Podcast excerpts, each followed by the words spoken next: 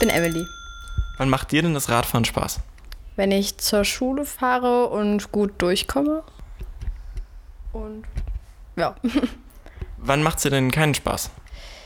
Wenn Leute auf dem Radweg parken und ich Umwege fahren muss oder mich dadurch in Gefahrensituationen begeben muss.